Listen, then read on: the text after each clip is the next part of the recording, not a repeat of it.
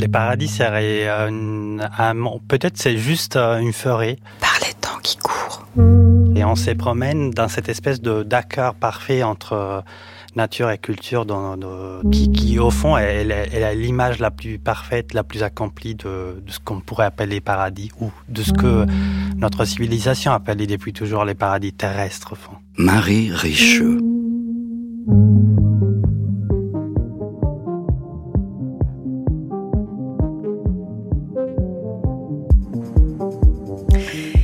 Exactement trois ans, au beau milieu du printemps 2020, plusieurs voix en appelaient au monde d'après.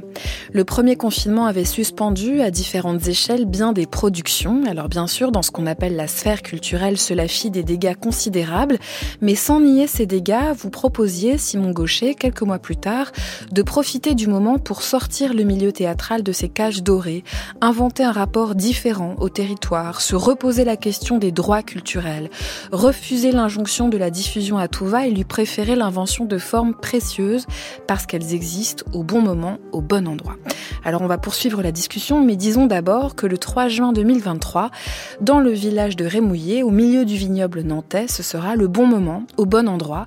Vous célébrerez avec 2000 habitants et toutes celles et ceux qui le souhaitent le Paradise Fest, un mélange de théâtre, de concerts festifs, de banquets, de processions fleuries et j'en passe, le résultat de plusieurs mois de travail collectif, d'arpentage sur le territoire et avec certains membres de l'école parallèle imaginaire. On va raconter tout ça. Bonsoir Simon Gaucher. Bonsoir. Soyez le bienvenu. Tout ce travail de l'école parallèle imaginaire et puis euh, sa traduction dans l'un des projets avec le Paradise Fest euh, à Rémouillé est très accroché, attaché au récit. Voilà l'histoire qui se raconte en ce moment. C'est l'histoire d'une femme qui vivait avec un homme dans un désert. La femme était nostalgique des montagnes fleuries et sauvages de son enfance. Alors la femme et l'homme déroutèrent l'eau d'une source et retournèrent la terre. La femme sema les graines de ces montagnes qu'elle avait gardées, et un premier jardin poussa. Puis la femme empila des pierres les unes sur les autres et apporta de la terre au sommet. L'homme remonta de l'eau, il sema des graines et arrosa les fleurs d'un deuxième jardin en hauteur des gens se mirent à aider l'homme et, la femme. Ils construisirent de nouvelles terrasses, ils semèrent de nouvelles graines, ils se relayèrent pour apporter l'eau au sommet qui ruisselait. Une cité s'organisa tout autour pour élever le jardin comme une tout autour pour élever le jardin comme une montagne dans le ciel. Des gens de partout dans le monde Des gens de partout dans le monde venaient visiter cette cité jardin. Certains disaient que c'était une des Certains disaient que c'était une des merveilles de ce monde. D'autres disaient que ce jardin était le paradis. D'autres encore que la femme et l'homme étaient les premiers habitants de cette terre. Des compagnonnages se formèrent pour reconstruire des cités-jardins sur tous les continents. Remouillé est une de ces anciennes cités-jardins. Le souvenir s'est perdu, mais les vestiges en gardent la mémoire.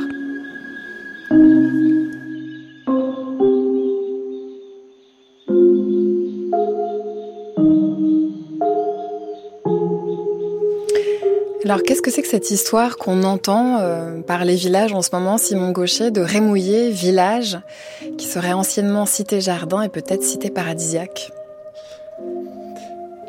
Eh bien, ce qu'on vient d'entendre, en fait, c'est un texte qu'a écrit euh, Guillaume Lambert, qui est un, auteur, metteur en scène, et qui a, travaillé à nos côtés à mettre en récit tout ce, Paradise Fest.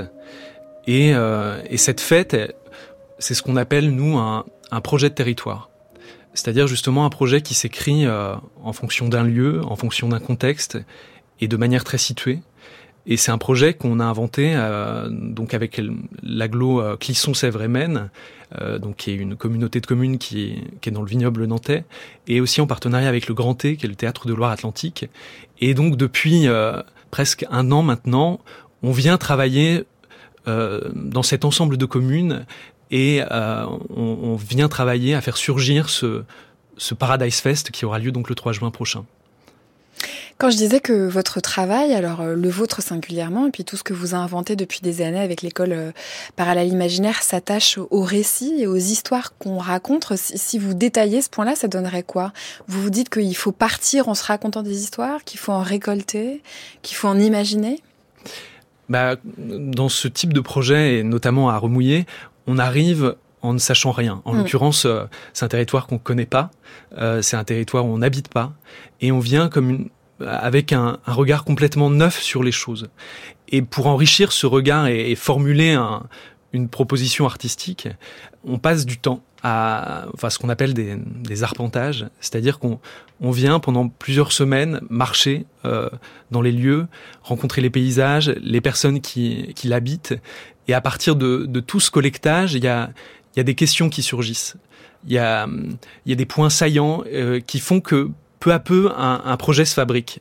Et là, en l'occurrence, par rapport à ce Paradise Fest, c'est que on a rencontré beaucoup de gens dans cette, euh, dans ces communes de, de l'agglomération qui, qui nous disaient être euh, nostalgiques de ces fêtes d'antan, de ces fêtes communales, de ces fêtes qui, qui étaient liées aussi au travail des champs ou bien à la religion.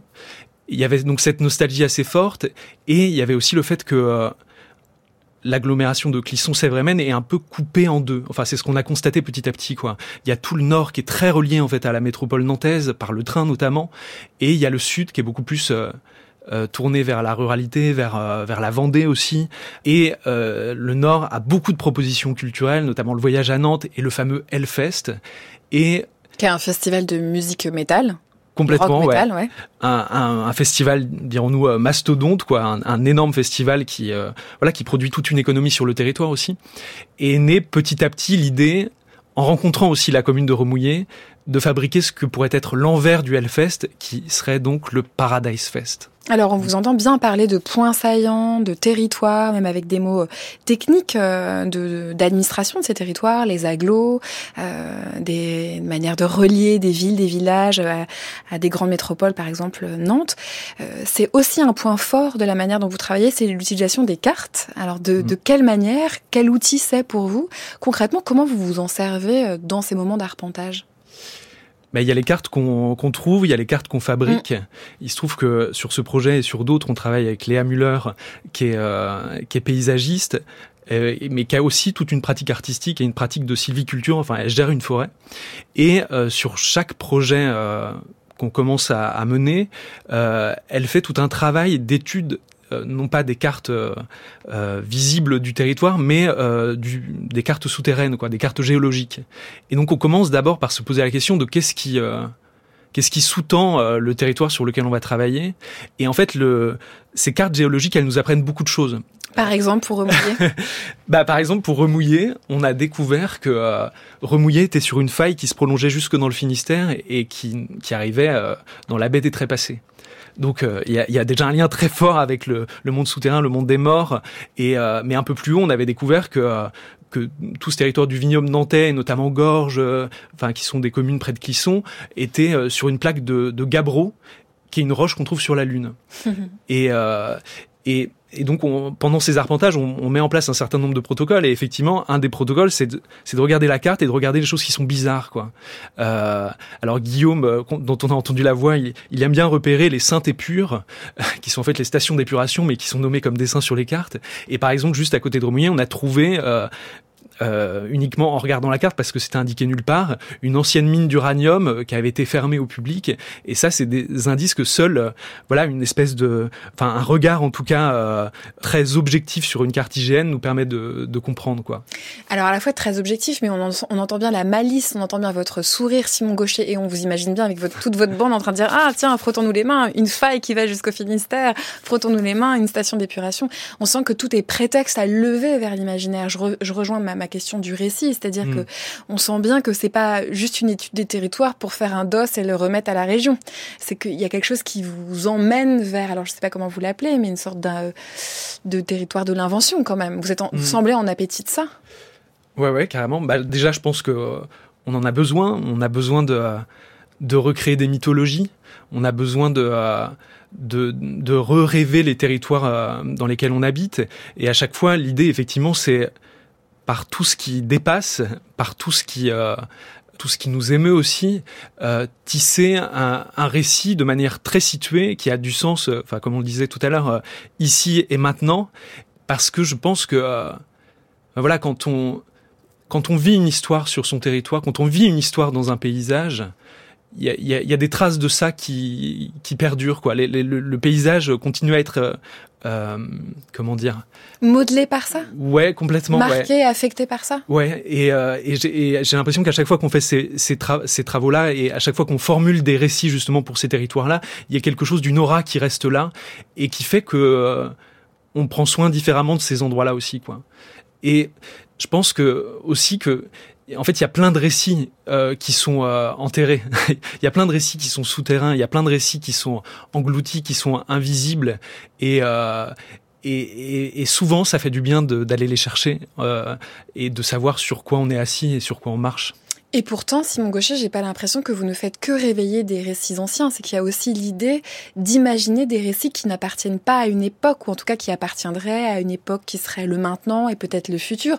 Dans l'hypothèse d'un projet comme Paradise Fest, l'idée, c'est peut-être de semer la graine de cette journée du 3 juin qui serait, voilà, l'émanation de tous ces mois de travail, de partage, et peut-être de se dire que le 3 juin prochain ou le 3 juin dans 10 ans, il y aura toujours le Paradise Fest, mais avec d'autres, avec des enfants qui se souviendront, etc., etc.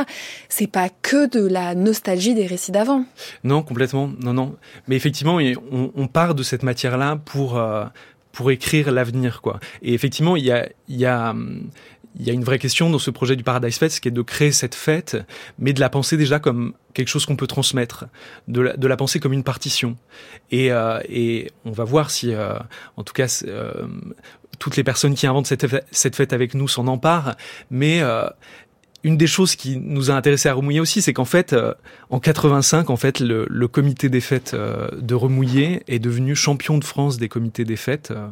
donc on s'est dit déjà qu'à Remouillé, on était bien accueillis et qu'on serait sans doute bien accompagné pour inventer une grande fête.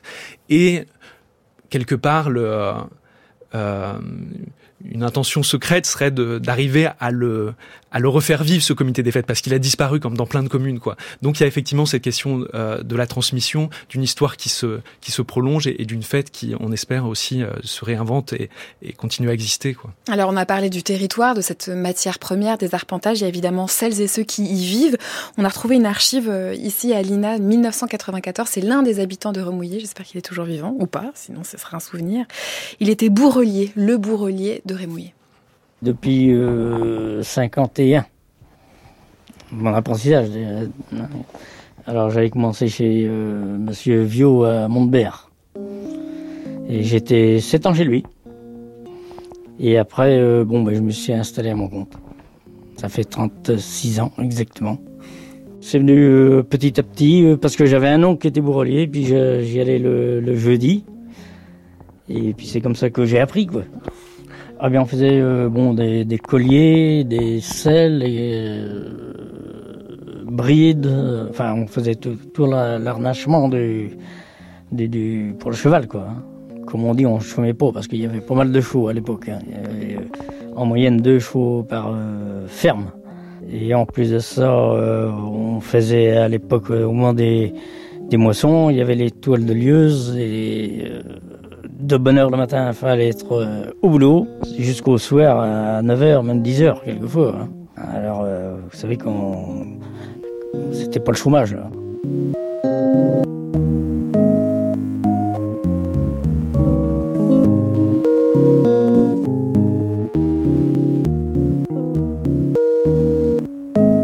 Les fêtes Dieu, quand est-ce que c'était déjà? C'était au beau temps, c'est sûr. L'ambiance, les gens, les décors, il s'en rappelle. Les reposoirs entourés de fleurs et de feuillages ramassés par les enfants et disposés rue du Calvaire ou place de l'Étendard. La sciure teintée au sol le long des rues. Le curé qui était dans quoi? Dans un quoi? Dans un dais, porté par des marguilliers, au service de l'église pour l'année. Et toute une procession de rémouilléens endimanchés et chapeautés, accompagnés par les mélodies de l'harmonie. Mais tout ça s'est terminé les fêtes Dieu, les interclochers et leurs concours de ski sur des douelles de barriques tirées par des tracteurs. Tout ça remplacé petit à petit par les associations sportives. Aujourd'hui, il n'y a plus de fêtes à remouiller. Même plus de comités. Mais Bernard ne se plaint pas. Son rendez-vous à lui, c'est le mercredi au boule, et ça, c'est sacré. Son paradis, il le trouve dans sa rue, entouré de ses jeunes voisins qui s'y sont installés et qui invitent toujours Bernard et Maria à leur méchoui en juillet. C'est ça aussi remouiller. C'est familial. Il n'y a pas de grande fortune, pas de clan comme dans d'autres communes. Quand tu entres dans un café, tu peux bien t'asseoir à n'importe quelle table.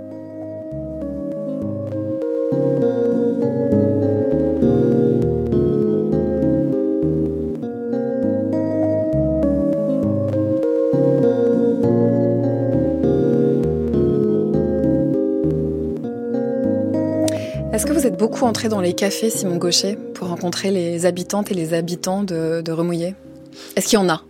Bah, Il y en a un, le Yatou. Euh, on, a passé un peu de temps dedans, mais malheureusement, comme dans plein de communes, il y a énormément de cafés qui ont disparu. Quoi.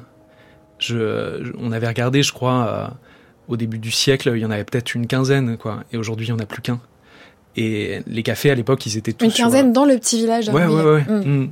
Mais je pense que c'est pareil dans plein de communes euh, en France, quoi. C'était, c'était des endroits de réunion euh, vachement importants et, enfin voilà, de toute, euh, toute une époque en tout cas.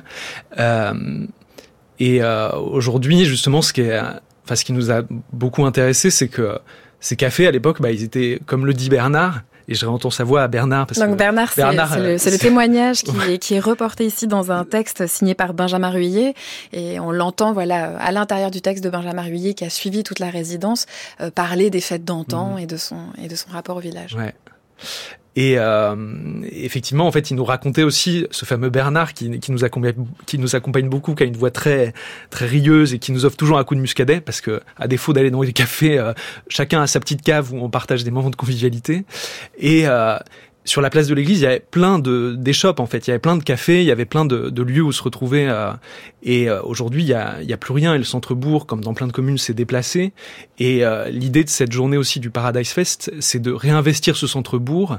Et euh, Guénolé Gézéquel, qui est architecte, qui travaille avec nous sur sur un certain nombre de projets, a conçu une, une cuisine qui est déployée sur la place, qui lui redonne un peu sa fonction première, quoi, de place de village. Et toute la journée, l'idée, c'est de de fabriquer ce grand banquet qu'on va déguster euh, le soir même et de redonner quelque part ouais, sa, sa fonction à cette place de village qui est aujourd'hui un parking. Mais alors comment on fait, Simon Gaucher, pour que ce soit autre chose que ce que je disais tout à l'heure, c'est-à-dire euh, la nostalgie des temps anciens, euh, euh des temps disparus, euh, de, du moment où il y avait les cafés? Voilà, aujourd'hui, on est en 2023, il n'y a pas ça. Est-ce que, est -ce que votre geste vient aussi célébrer ce qu'il y a, essayer de dire ce qu'il y a? Bah, il y a l'idée, oui, de, en tout cas, euh, de, il y a l'idée de bouleverser euh, le, réel et par euh, par l'éphémère ou en tout cas par l'acte artistique qu'on produit. Fabriquer peut-être un, un, autre quotidien ou des d'autres possibles quoi. Très concrètement, moi j'ai l'impression qu'à plein de moments, en tout cas, l'acte artistique, il peut permettre de créer des usages, il peut créer des, un autre regard sur euh, justement les lieux euh, dans lesquels on habite. Et euh, on travaille beaucoup avec la, la qui, qui coule en bas de Remouillé. Et cette Maine, en fait, elle est, elle est coupée du centre-bourg parce qu'avant il y avait un chemin, il y en a plus, quoi. Et l'idée, pendant longtemps, après, là, on, on, se heurte à des questions très techniques, mais l'idée, ça a été de recréer ce cheminement vers la Maine et en tout cas euh, d'inviter euh, euh, tous les, toutes les, tous les visiteurs et toutes les visiteuses à, à emprunter ce chemin et à partir en procession à partir de ce chemin-là, quoi. Et l'idée, c'est que, ouais, comment par euh, par euh, cette performance euh, qui dure toute la journée qu'on organise, on recrée des usages, on recrée euh, une façon de, ouais, de se connecter à ce territoire-là. Et les histoires qu'on raconte, en fait, elles sont l'accumulation de plein plein de strates. Et elles restent pas dans une vision, enfin, j'espère en tout cas, elles restent pas dans une vision. Euh, de avant c'était comme ça et c'était mieux. Ouais, bah, on, on, peut l'entendre. Et euh, mais en tout cas, c'est c'est avec les gens qui sont bien vivants, bien présents aujourd'hui qu'on invente cette fête et avec des sujets très contemporains. Et mais l'idée, c'est effectivement de faire résonner plusieurs strates différentes et plusieurs époques différentes. Alors vous dites, on se heurte parfois des problèmes techniques. Allons-y dans les problèmes techniques ou humains, c'est intéressant. Plusieurs mois de travail avec des artistes sur un territoire rural, peut-être qui a, peut-être jamais entendu parler de ce que c'est qu'un un projet culturel euh, situé, mais il n'y a pas qu'il a pas que dans la ruralité qu'on n'en a pas entendu parler. Euh, à quel problème vous vous heurtez, Simon Gaucher? Euh, Plein. Un certain nombre. Ouais. on a dit toutes les joies et on va dire, ne vous ouais, inquiétez ouais. pas. Non, parlons des problèmes alors. Euh... En tout cas, ceux qui sont intéressants, ceux qui nous permettent mmh. de penser quelque chose de cette forme artistique que vous menez avec l'école parallèle imaginaire. par exemple, très concrètement, ce qui nous a intéressé aussi à Remouiller, c'est qu'il y a tout un patrimoine enfin, architectural lié notamment à un homme qui s'appelle Jean-Pierre Garot. Jean-Pierre Garot, en fait, c'est un, ça a été le maire du village au 19e siècle. Il était architecte et maçon. Il a construit dans toute la commune euh, des, euh, des, ce qu'on appelle des folies architecturales, quoi. Et donc des espèces de micro-architecture un peu fantasques euh, qui prennent la forme d'une chapelle qui est, qui est, devenue son tombeau, qui est juste à côté de l'église. Il a construit à l'époque un minaret. Il a construit tout un système de tout à l'égout oriental. Il était très, euh, enfin, il a beaucoup voyagé et euh, et un certain nombre de jardins suspendus. Et il avait lui-même au 19e siècle l'envie d'en faire, enfin, de faire de remouiller une cité jardin, quoi. Et euh, on s'est beaucoup inspiré de, enfin voilà, de, ces architectures ou du moins des ruines qu'il en reste pour euh, pour écrire. Et, et il se trouve que cet homme en fait a a, a, été en procès pour avoir apparemment détourné des pierres de la cathédrale de Nantes pour construire son son Franchement, paradis. vous êtes tombé quand même dans un endroit qui était déjà plein d'histoires. Bah, il suffit de creuser un peu et il y a des choses qui apparaissent. Mais c'est vrai que euh, en l'occurrence, euh, voilà, on avait rencontré Josette euh, Boussonnière qui était l'élu à la culture, qui, qui, est une femme extrêmement dynamique et qui et qui nous a emporté dans son dans dans ses envies de faire revivre en tout cas cette chapelle. Et euh, et il se trouve que voilà, il y a eu un procès, euh, il, a été euh, acquitté, mais beaucoup d'habitants de la commune pensent qu'il est encore euh, coupable. Et tous les documents qui qui, qui lui appartenaient ont disparu. Il y a comme une omerta. Et en l'occurrence, sa chapelle, sa chapelle, on, devait y faire des choses parce qu'elle est, elle est mythologique. Hein. Il a rapporté du sable de Jérusalem pour la construire. Par exemple, donc la chapelle, c'est euh, suite à l'avis de certains architectes, a dû être fermée et donc la chapelle ne sera pas accessible. Et tous les jardins qui sont derrière, euh, on avait très envie de de, de les investir. Euh, euh Léa Muller notamment a, a, fait un certain nombre de semis de fleurs pour que le 3 juin ça pousse, ça pousse et que tout remouillé soit en fleurs. Et, et là, on est on s'est confronté à des problèmes de, de propriété en fait et de propriété privée. Et donc c'est en permanence de une sorte. C'est aussi de la négociation avec le territoire. Tout compris. Ouais.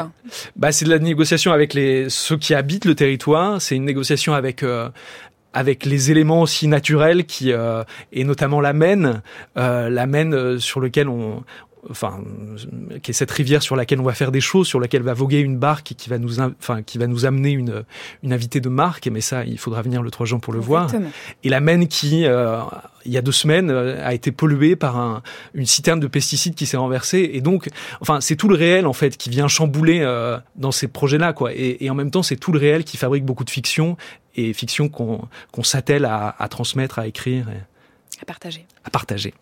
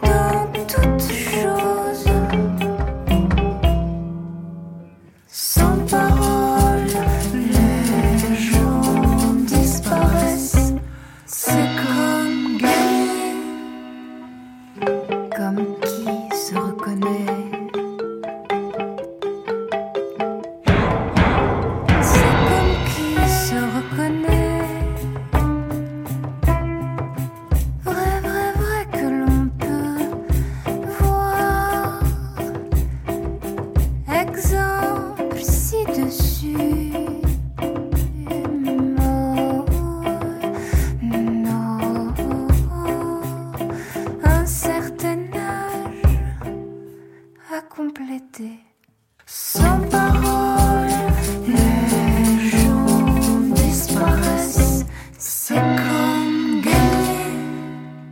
que j'essaye de construire dans ce, petit livre, ce sont toutes les façons d'essayer d'imaginer des façons de vivre dans ce, monde abîmé, euh, façon aimable ou pas aimable, et façon qui à la fois accuse ce monde et tente d'y répliquer par des pratiques, euh, des façons de jardiner, de bâtir, d'espérer, d'écrire. Mais donc les cabanes, elles sont faites euh, aussi bien avec euh, le pire du monde et les gestes qui lui sont opposés. Et j'essaye dans, dans, ce livre de réfléchir à ce pronom-là, du fait de dire nous euh, et de dire qu'il est peut-être pas le pluriel de je, mais le pluriel de seul. Et qu'il euh, qu'il rassemble, qu'il répare, euh, mais qu'il maintient aussi des formes de solitude. Euh, moi, je suis toujours très, euh, comment dire, dubitative ou, prudente sur l'idée que avec un, un, dispositif artistique se, se construise effectivement une communauté. Mais ce qui s'y construit, c'est très évidemment le désir de cette communauté et le fait de s'équiper pour savoir ce que ce serait de savoir s'y mettre à plusieurs, de pouvoir s'y mettre à plusieurs. C'est la voix de la chercheuse euh, et écrivaine Marielle Masset. Elle était invitée euh, en 2019 à parler de son petit essai Nos cabanes. Euh, d'un seul coup, elle pose la question d'un projet artistique ou de projet tout court permettant de faire communauté ou de s'y mettre à plusieurs. Simon Gaucher, on parle avec vous du Paradise Fest qui va avoir lieu le 3 juin 2023 dans le village de Remouillé, mais de manière générale du travail collectif et artistique que vous menez depuis des années avec l'école parallèle imaginaire. Est-ce que vous croyez, vous, à l'idée qu'un projet artistique puisse permettre euh, de faire ou refaire communauté Mais La première communauté que ça forme, c'est la, la, communauté des, des, des artistes euh, en présence et, euh, et de pouvoir se retrouver un peu hors du monde, en tout cas à créer, c'est déjà une première communauté. Après, euh, donc là vous parlez des gens qui vous accompagnent. Oui, enfin, ou, com complètement. Ouais. ouais. Mais je me dis en fait, on, on c'est rare de consci... enfin on se le dit rarement en fait mais ça, ça crée quand même des petites communautés éphémères hors du monde hors du temps à travailler juste sur de la matière imaginaire. Bien et, sûr. et ça c'est c'est vachement précieux quoi. Et ensuite il y a tout euh... enfin toutes les personnes qui rêvent avec nous. Et l'idée aussi de ces projets-là, euh, ces projets de territoire, c'est c'est de pas le faire seulement dans notre coin et de de concevoir un objet qu'on partagerait ensuite avec un public, mais bien de de construire avec les gens. Donc euh, l'idée c'est effectivement de, de collecter d'abord leurs paroles parce que pour nous c'est de la matière à, à fiction. Mais au-delà de ça euh, l'idée c'est euh, de fabriquer avec eux de fabriquer aussi à partir de leurs idées et, euh, et de former ce, ce groupe euh, de, de former oui je pense qu'il y a quelque chose de cette communauté.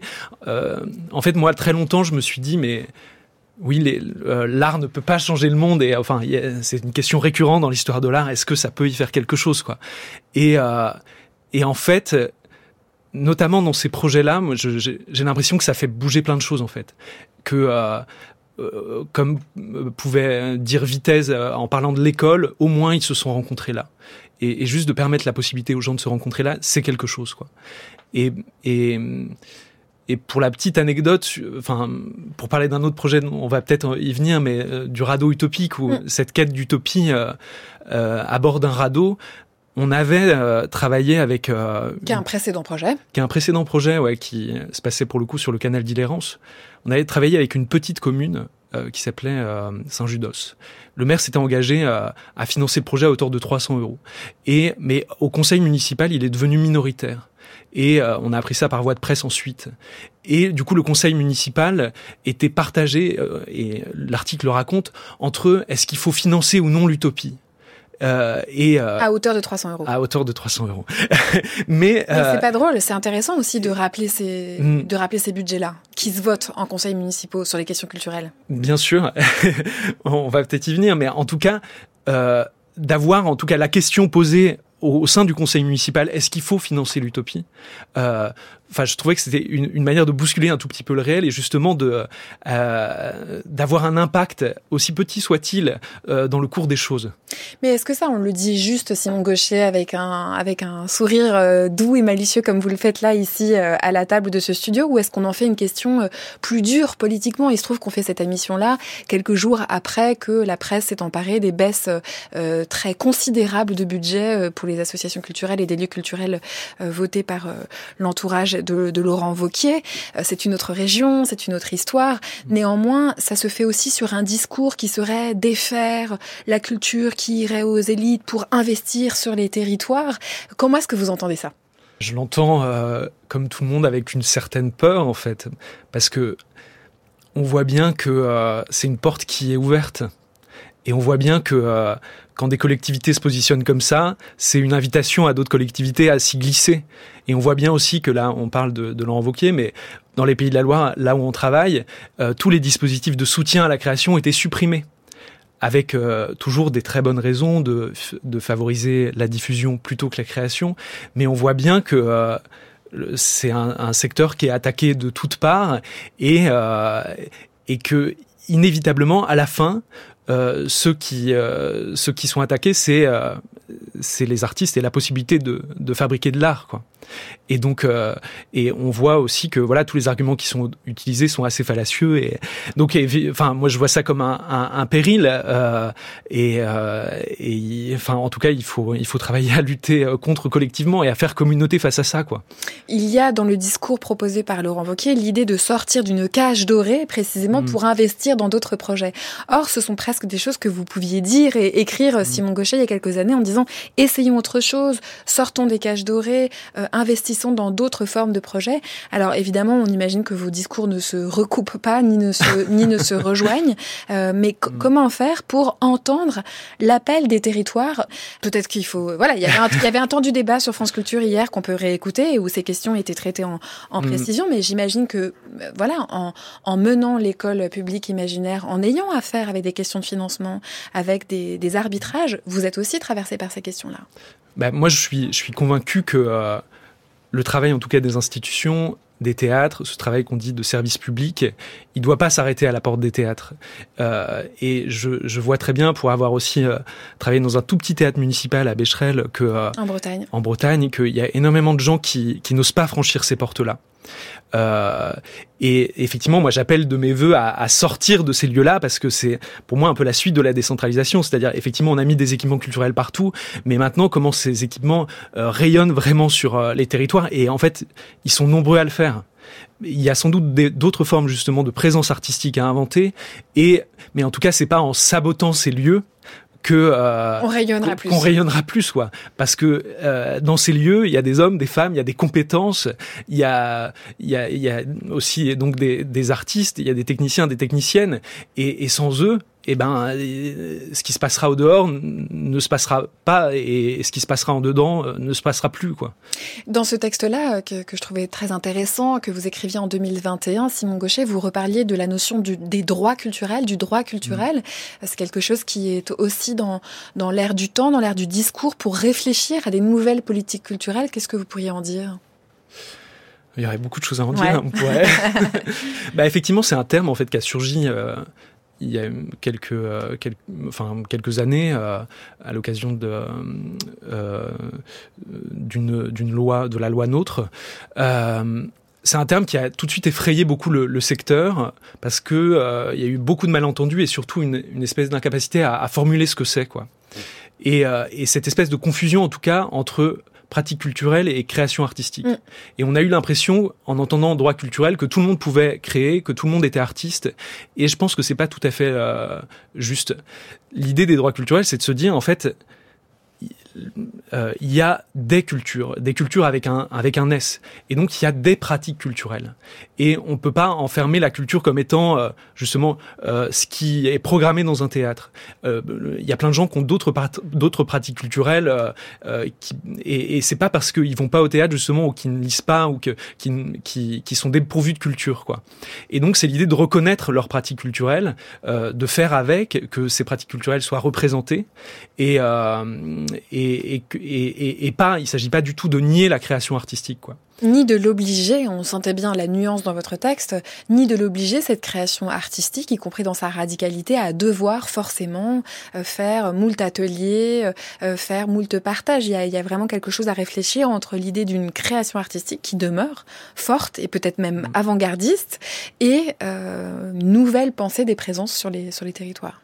Ouais, bah effectivement oui. enfin toute la question des droits culturels, ça repose sur euh, une déhiérarchisation, enfin en tout cas quelque chose qui soit pas descendant quoi. C'est-à-dire le créateur ou la créatrice, l'œuvre et ensuite le public qui vient euh, voir euh, l'œuvre d'art quoi. Mais comment effectivement le réel, la rencontre, les, différentes pratiques culturelles peuvent aussi nourrir justement ce geste de création et pas et pas seulement convier le public à juste consommer une proposition artistique.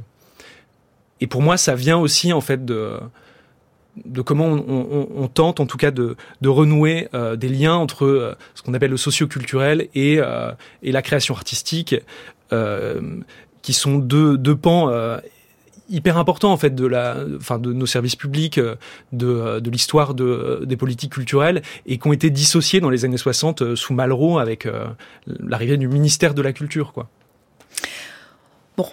Le sujet reste vaste, le débat reste entier, euh, mais on m'a parlé d'utopie à la fois avec le Paradise Fest et puis avec cet autre projet euh, Simon Gauchet. On va écouter euh, Gwenaël Morin ajouter sa pierre à l'édifice.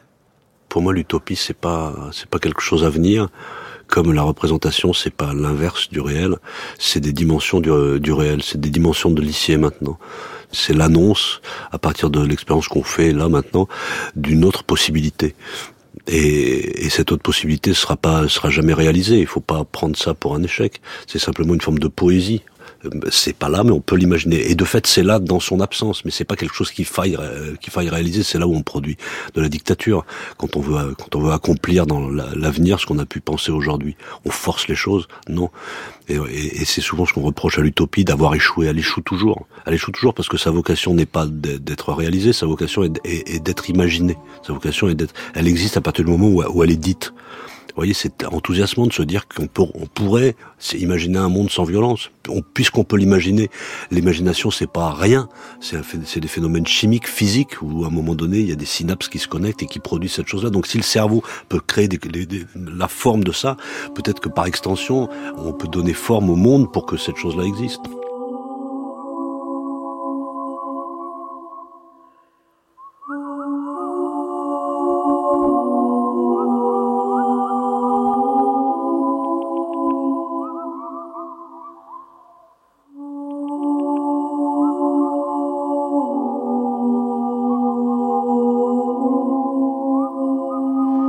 Le 3 juin 2023, le village de Remouillé ouvre les portes du paradis et crée le premier chapitre du Paradise Fest. Ni perdu, ni artificiel ou fiscal, notre paradis sera festif, floral, gourmand et théâtral. Il aura les deux pieds sur terre et la tête dans l'imaginaire. Ça fait partie de la manière dont vous présentez ce temps fort à venir, euh, Simon Gauchet, les pieds sur terre, la tête dans l'imaginaire. Gwenaël Morin, parlait d'une utopie de l'ici et maintenant. Euh, c'est quelque chose qui traverse beaucoup de vos projets, euh, cette idée utopique. Qu'est-ce qu'elle vous permet d'agiter? Qu'est-ce qu'elle vous permet de créer? Bah Effectivement, il y a beaucoup de, de nos travaux qui posent cette question de l'utopie. Et Souvent, hein Souvent, et ça insiste, dirons-nous. euh, je pense que ça, ça vient d'un tout premier projet qu'on avait fait euh, à l'ENS. On avait, on avait fait une journée d'études sur l'utopie. On avait rassemblé des gens, euh, on avait rassemblé des gens dans une même salle, en se disant, bah, vous qui pensez que l'utopie est possible, est-ce que le fait de se rassembler dans cette salle, ça l'a fait exister? Et ça rejoint aussi la question de la communauté. C'est que je pense que comme le dit euh, Gwenaël, il y a, y a quelque chose de l'utopie qui ne doit pas être réalisé autrement. Elle, elle explose, elle, elle, elle s'anéantit. Mais le fait de d'y croire à plusieurs, euh, ça, ça fait exister quelque chose. Et quand euh, nous sommes partis en radeau à la recherche de l'île d'utopie, bah, cette île finalement, elle a commencé à se fabriquer euh, parce que euh, parce qu'on était plusieurs euh, plusieurs rêveurs à la à la pensée. Et et en fait, moi, je je trouve que le euh, le réel fabrique beaucoup de euh, d'imaginaire et contraint beaucoup les imaginaires. Et, euh, et, l'idée à chaque projet, c'est comment justement on fabrique d'autres capacités, d'imagination qui agissent sur le réel, quoi, et que ce soit pas toujours à l'inverse, quoi. Et, et, je crois très fort à ce que dit aussi Annie Lebrun, qui est cette poétesse essayiste qui qui parle du fait que il y aurait une sorte de pour elle une sorte de crise de l'imaginaire qui serait finalement plus insidieuse que la crise écologique, que la crise économique dans laquelle on est, et qui serait une crise selon laquelle justement euh, nos capacités d'imagination sont d'une certaine façon atrophiées et, euh, et, et, ça, et ça, nous, ça nous empêche à la fois de réaliser ce qui est en train de nous arriver et ça nous empêche de réagir et de, et de penser justement euh, ce qui serait des, des devenirs souhaitables. Oui, parce qu'il y a une capacité d'action qui est libérée euh, mm. dans, la, dans le potentiel de, de l'imaginaire. Alors, pour parler concrètement, si on revient à ce village de Remouillé, eh bien, il y aura euh, des parades, euh, des défilés, donc il y aura des costumes. Vous avez aussi travaillé avec une costumière. Vous parliez tout à l'heure de cette euh, cuisine qui euh, prend place sur la place du village parce que toute la journée, on cuisinera pour ensuite ensuite manger tous ensemble et puis peut-être danser, j'espère quand même, une fois que tout le monde euh, sera, j'aurais dire, j'allais dire, on aura bien bu, mais bon, voilà, vous allez tous consommer euh, avec euh, modération. Il euh, y, a, y, a quelque chose aussi dans la, dans les outils que vous vous donnez pour euh, pour rêver ensemble, quoi. C'est, peut-être un grand mot, mais. Hmm. Oui, il y a, en tout cas, au, au, départ de ce projet, il y avait l'idée d'une fête communale.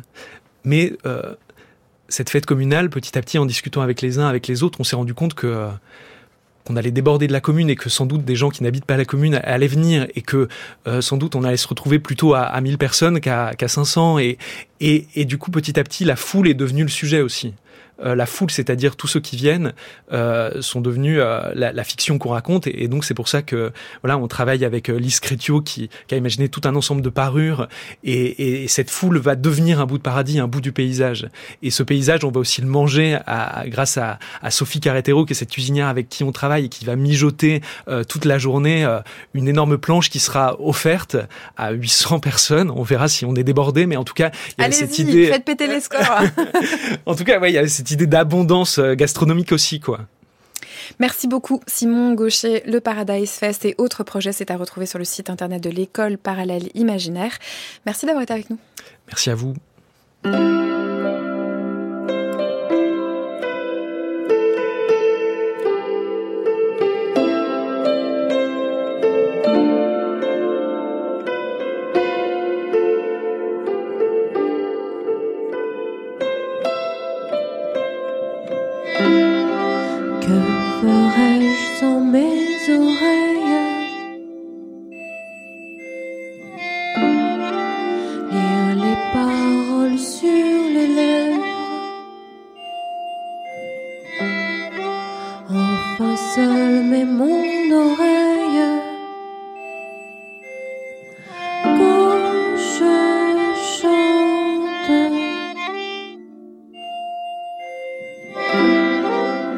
Ce soir, c'était Michael Simon à la réalisation Anna Holbeck.